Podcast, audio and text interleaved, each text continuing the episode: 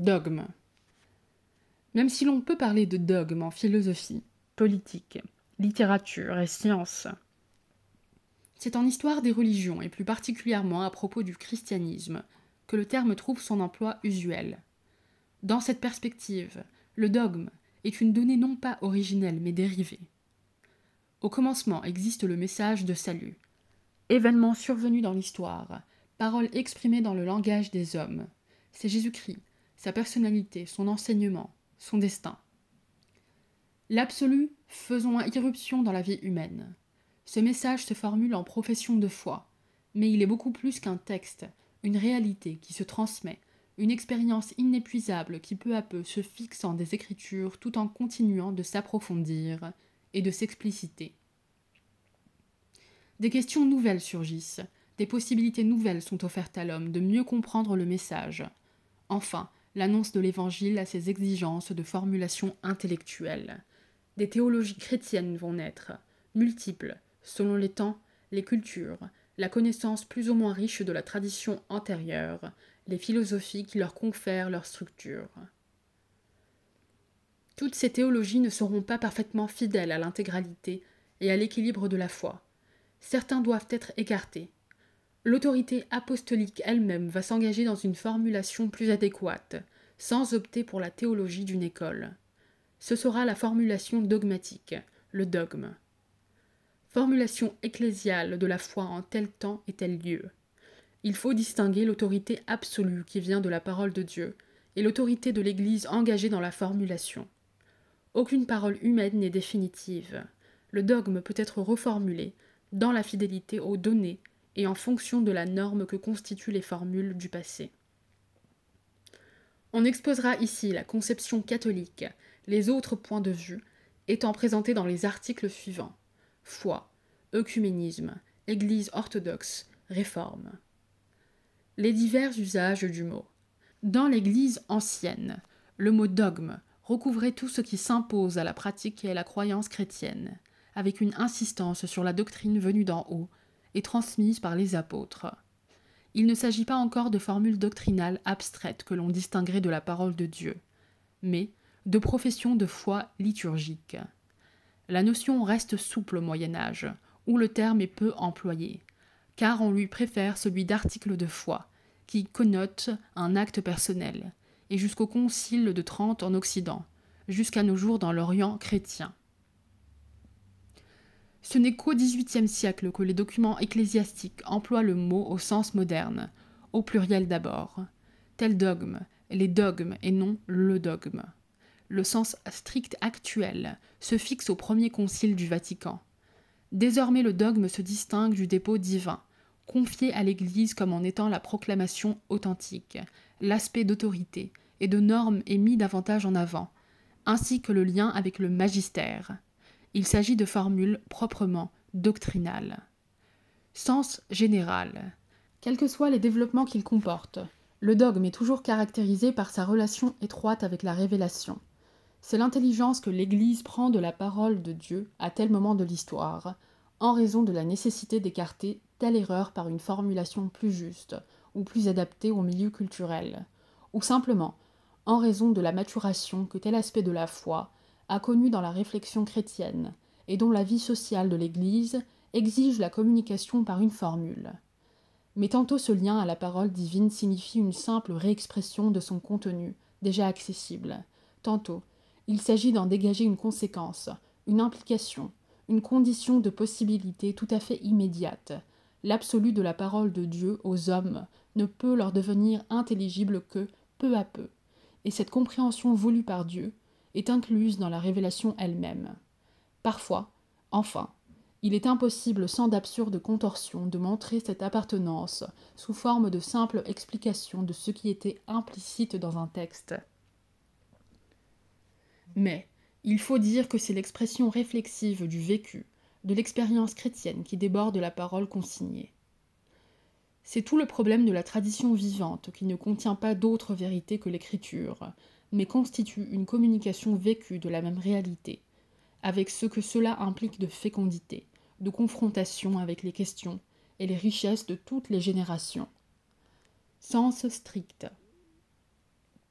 Si l'on entend dogme au sens moderne, strict, il faut distinguer dans la proposition de l'Église les affirmations qu'enseigne tout le collège épiscopal successeur des apôtres, et celles que promulgue solennellement un concile œcuménique ou le pape dans l'exercice de son infaillibilité. De telles promulgations n'ont pas lieu de façon habituelle, et le second concile du Vatican s'est refusé à toute définition solennelle. D'autre part, elles sont intervenues surtout dans le passé en vue de faire face à une menace d'erreur, si bien que l'on n'a pas toujours exprimé les aspects les plus profonds et les plus centraux du message chrétien. Il est donc nécessaire de situer ces dogmes dans l'ensemble de la foi au mystère chrétien. Il est nécessaire aussi de faire droit à une certaine hiérarchie des vérités. Toutes ne sont pas de même importance, toutes ne sont pas liées d'aussi près à l'essentiel, qui est le don de Dieu en Jésus-Christ. Il y a un ordre ou une hiérarchie de vérité de la doctrine catholique, en raison de leurs rapports différents avec le fondement de la foi chrétienne. D'autre part, ce qui a été dit du magistère ne doit pas faire penser que l'ensemble du peuple chrétien n'est pas concerné par cette expression de la foi. C'est lui le sujet de la tradition vivante, le gardien de la foi. C'est seulement à la lumière de la foi du peuple tout entier qu'une affirmation pourra être reconnue comme foi de l'Église. Avec l'autorité qui lui est propre et qu'il tire du Christ, le magistère formule cette foi du peuple de Dieu et son indéfectibilité concrétise celle de l'Église entière. Dans l'Orient chrétien, on insiste beaucoup sur le phénomène de la réception ou non-réception des formulations officielles par la communauté entière. Certaines décisions disciplinaires ou doctrinales se trouvent aussi mises à l'écart par la vie même, et en dehors de toute décadence. Signification des dogmes. Le dogme, comme la parole divine elle-même, et la théologie qui en recherche l'intelligence a une valeur intellectuelle réelle, même si cet aspect est à entendre de façon moins rigidement intellectualiste qu'on ne l'a fait parfois. La certitude de foi est non seulement confiance mais connaissance. Quand il s'agit de Dieu et de tout ce qui touche à Dieu, la connaissance n'est jamais qu'une connaissance pauvre, susceptible d'une critique négative, c'est-à-dire rejetant le mode humain imparfait de l'expression. Ce caractère balbutiant concerne la foi elle-même, la théologie, et finalement le dogme qui n'est jamais qu'un discours humain inadéquat, et cependant vrai. Humain, il est aussi dépendant du temps où il a été élaboré, et il est classique d'insister sur le fait qu'en utilisant tel terme, l'Église le reprend selon sa signification universelle et sans canoniser tel système particulier mais on était d'autant plus soucieux de souligner ce fait que l'on considérait un peu trop les formules comme immuables en elles-mêmes, alors qu'il est préférable de reconnaître qu'elles peuvent être, à certaines conditions, remplacées par d'autres. On est passé, en ce domaine de la conception fixiste d'un dogme immuable à la considération d'une certaine évolution. Celle-ci a d'abord été conçue de manière trop étroitement logique, explication d'un contenu de pensée, puis, comme on l'a vu, de manière organique. Il est bon d'insister sur l'homogénéité, la fidélité de ce développement par rapport aux données initiales, et de les opposer à certaines conceptions évolutionnistes. Toutefois, cela ne doit pas faire méconnaître le rôle de l'histoire profane dans ce processus, et plus généralement, celui de la vie de l'Église dans le monde dont elle fait partie, de l'homme vivant dans cette histoire viennent les questions qui, sans cesse, réinterrogent l'évangélique et provoquent de nouveaux efforts de réflexion chrétienne. Surtout, cela ne doit pas conduire à une vue apologétique du développement homogène progressif du dogme chrétien, incluant à chaque étape le fruit entier de ses acquisitions antérieures. Le processus est plus complexe, fait de recherches, d'oubli, de redécouvertes, il y a des développements en des sens divers. À toute époque, il faut reprendre le message en fonction de ce qu'on est. Il faut donc réinterpréter le passé, avec les risques que cela comporte. Le penser et l'exprimer, qu'il s'agisse de théologie ou de dogme, c'est lui donner des nouvelles structures avec les ressources philosophiques et culturelles du temps. Cela suppose, dans la fidélité non seulement à l'essentiel, mais même à l'exemple normatif des élaborations du passé. Autre chose est le dépôt même ou les vérités de la foi. Autre chose, la façon selon laquelle ces vérités sont exprimées, à condition toutefois d'en sauvegarder le sens et la signification. Unité de la foi, pluralité des formulations.